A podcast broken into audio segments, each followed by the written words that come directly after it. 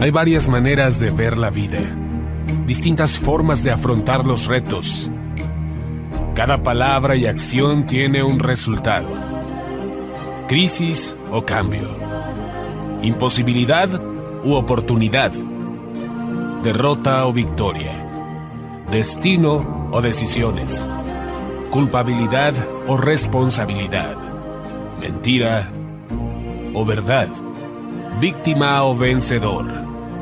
La diferencia se marca en los pensamientos, las ideas y las acciones. Esto es Mensajes de Victoria con Marco Tulio Carrascosa.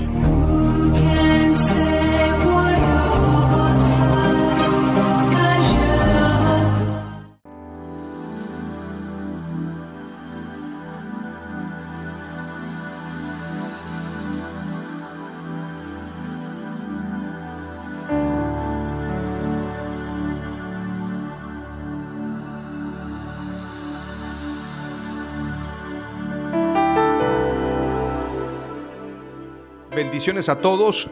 Qué gusto, qué alegría poderles saludar nuevamente a través de la radio y a través de internet. Hoy estoy compartiéndoles el mensaje número 37, que es continuidad al mensaje de ayer. Y el mensaje de hoy se titula Velad y orad. Hoy voy a compartirles tres palabras clave también y espero con todo mi corazón que sean de mucha edificación para ti. Antes de entrar de lleno al mensaje, quiero que hagamos una oración y le pidamos al Espíritu Santo que nos dé sabiduría, inteligencia, revelación y que podamos estar atentos a esta palabra que no es palabra mía, sino es palabra de Dios y por lo tanto la comparto con mucha alegría, con mucho entusiasmo, sabiendo que será de edificación para ti. Vamos a orar. Padre Santo, te doy gracias en el nombre de Jesús por este tiempo, por esta palabra, por la oportunidad que me das de poder compartir tu mensaje. Te ruego, Señor, que me des sabiduría, que me des palabras de escribiente muy ligero y que pueda compartir este mensaje breve, pero de una forma muy especial para que sirva de nutrición y crecimiento para todos los oyentes. Te doy gracias en el nombre de Jesús y me alegro, Señor, de que este tiempo sea tan especial en tu presencia y compartiendo el mensaje del Evangelio.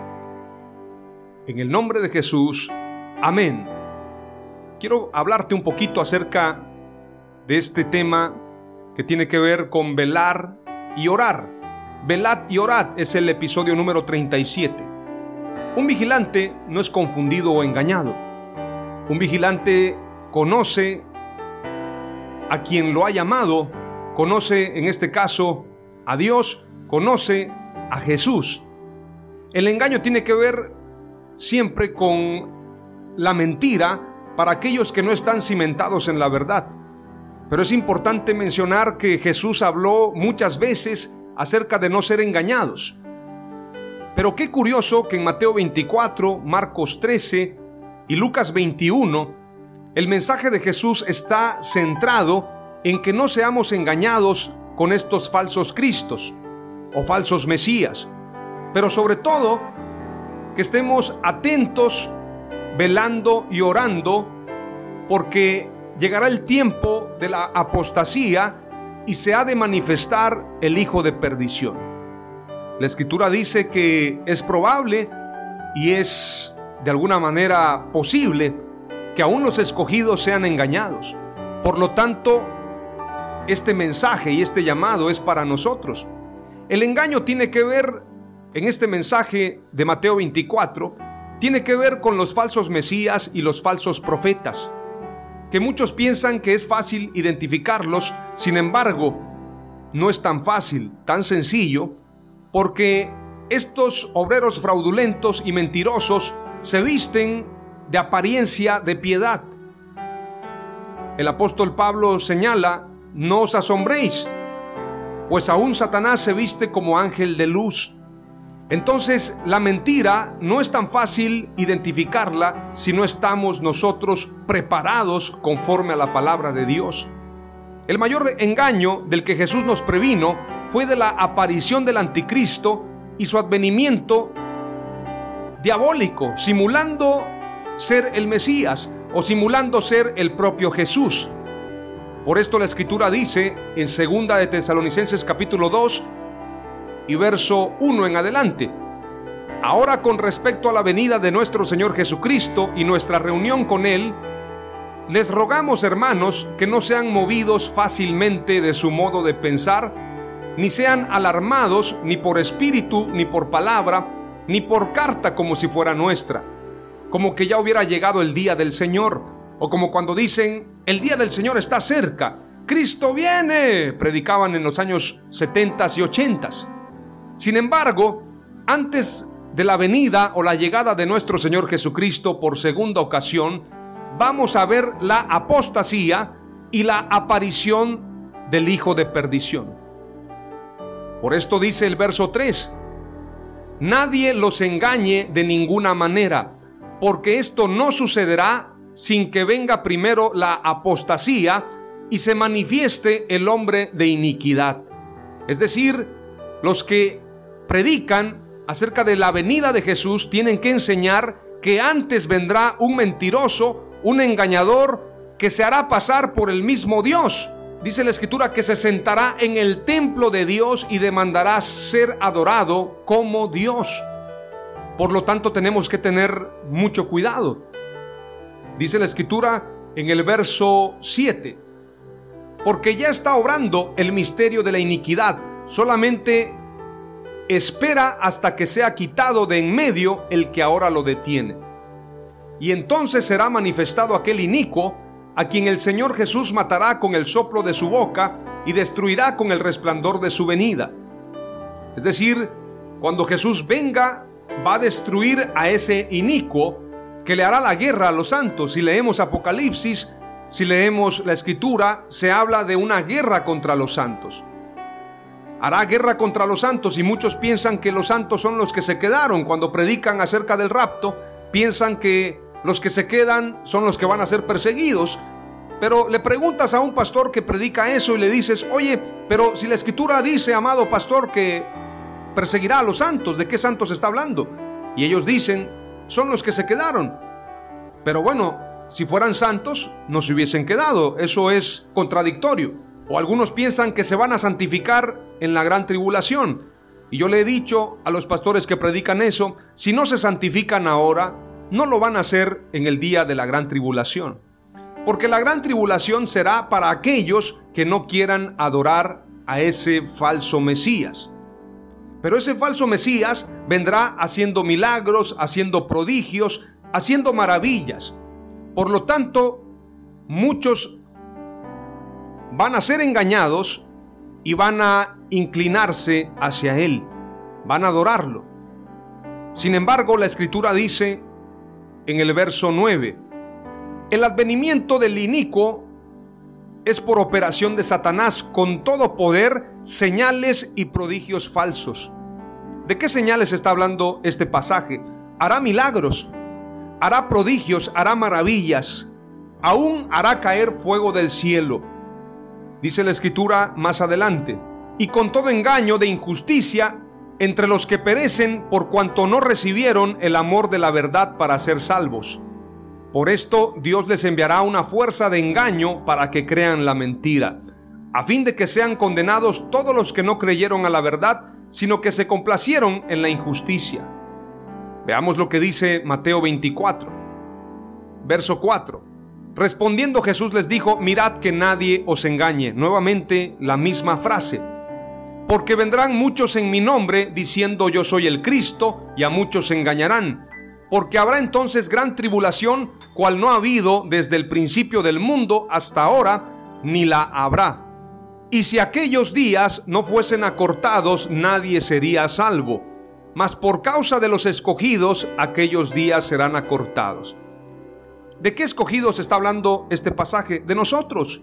Pues Jesús dijo, no me elegisteis vosotros a mí, sino que yo os elegí a vosotros, y los he elegido para que vayáis y llevéis mucho fruto, y vuestro fruto permanezca. Los elegidos somos nosotros. Mas por causa de los elegidos, o en otra versión dice de los escogidos, aquellos días serán acortados, pues si no, nadie sería salvo. Por lo tanto, entendemos que Dios tendrá misericordia de nosotros. Entonces, aquí viene la alerta, la alarma de parte de Jesús. Entonces, si algunos dijere, mirad, aquí está el Cristo, o mirad, allí está, no lo creáis. Porque se levantarán falsos Cristos y falsos profetas, y harán grandes señales y prodigios, de tal manera que engañarán, si fuere posible, aún a los escogidos, es decir, a nosotros si no estamos alertas, si no velamos, si no oramos, si no somos vigilantes, corremos el riesgo de ser engañados. Y luego dice Jesús, ya os lo he dicho antes. Así que si os dijeren, mirad, está en el desierto, no salgáis. O mirad, está en los aposentos, no lo creáis. Porque como el relámpago que sale del oriente y se muestra hasta el occidente, así será también la venida del Hijo del Hombre. La primera palabra clave es un vigilante no es confundido. Un vigilante conoce a su Dios y se esfuerza y actúa conforme a la verdad de la palabra de Dios. Qué curioso que la escritura dice también en Colosenses capítulo 2 y qué importante decirlo. Porque quiero que sepáis cuán gran lucha sostengo por vosotros y por los que están en la Odisea y por todos los que nunca han visto mi rostro. Aquí está hablando el apóstol Pablo. Dice más adelante, para que sean consolados sus corazones unidos en amor hasta alcanzar todas las riquezas del pleno entendimiento, a fin de conocer el misterio de Dios el Padre y de Cristo, en quien están escondidos todos los tesoros de la sabiduría y del conocimiento. Y esto lo digo para que nadie os engañe con palabras persuasivas. Es decir, el apóstol Pablo también está previniendo de engaños. En el verso 8 dice, Mirad que nadie os engañe por medio de filosofías y de huecas sutilezas, según las tradiciones de los hombres, conforme a los rudimentos del mundo y no según Cristo. Porque en Él habita corporalmente toda la plenitud de la deidad, y vosotros estáis completos en Él, que es la cabeza de todo principado y potestad. Aleluya. Amén. Esta es la primera palabra clave. Los vigilantes no son confundidos. El vigilante no es confundido. Ahora voy a leerte otros versos para poder compartirte la segunda y tercera palabra clave. Primera de Corintios 16:13 dice, Velad, estad firmes en la fe, portaos varonilmente y esforzaos. Mateo 24:42 dice, Velad pues porque no sabéis a qué hora ha de venir vuestro Señor. Primera de Pedro 4:7. Mas el fin de todas las cosas se acerca, sed pues sobrios y velad en oración. Primera de Corintios 15:34. Velad debidamente y no pequéis. Velar tiene que ver con la santidad también, como las diez vírgenes. La oración es para que no caigamos en tentación. Velar es estar en santidad. Velad debidamente y no pequéis, porque algunos no conocen a Dios, para vergüenza vuestra lo digo. Mateo 26, 41, velad y orad para que no entréis en tentación, el espíritu a la verdad está dispuesto, pero la carne es débil. Mateo 26, 41. Primera de Pedro 5, 8. Sed sobrios y velad, porque vuestro adversario el diablo, como león rugiente, anda alrededor buscando a quien devorar Mateo 26, 41, velad y orad.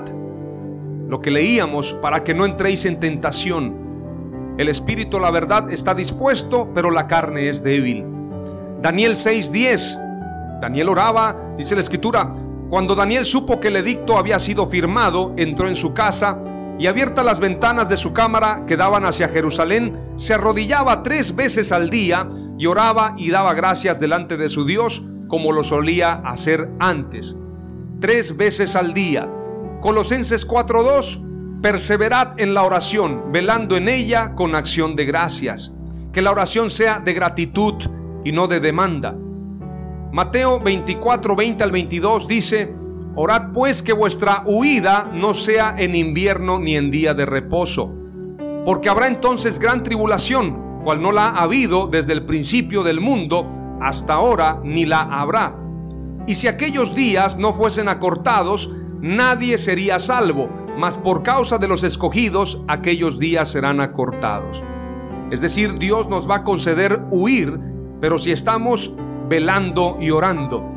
Apocalipsis 3:10 dice, porque has guardado la palabra de mi perseverancia, yo también te guardaré de la hora de la prueba, esa hora que está por venir sobre todo el mundo, para poner a prueba a los que habitan sobre la tierra.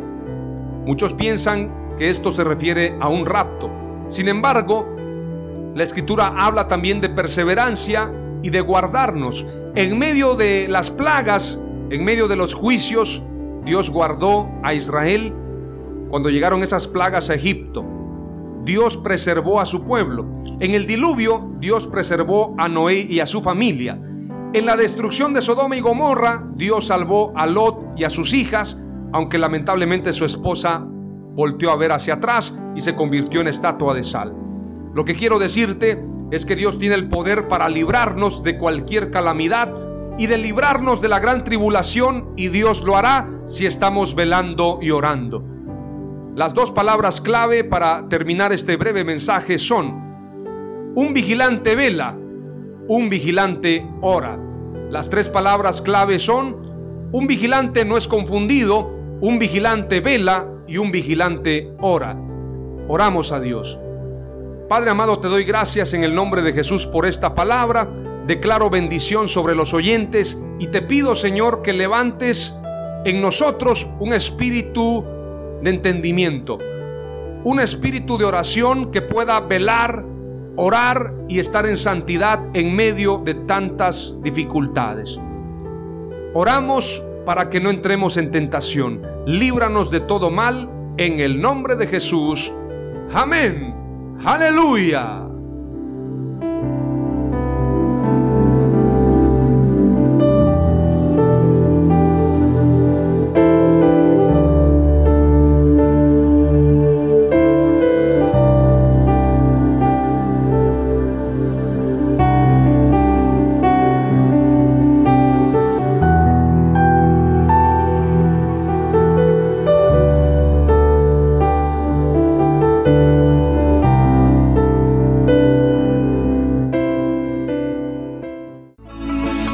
Fue Mensajes de Victoria con Marco Tulio Carrascosa. Gracias por escucharnos y seguirnos en nuestras redes sociales. Si deseas invitarnos a tu ciudad, escríbenos por inbox o al WhatsApp 961 66 882 99 961 66 882 99.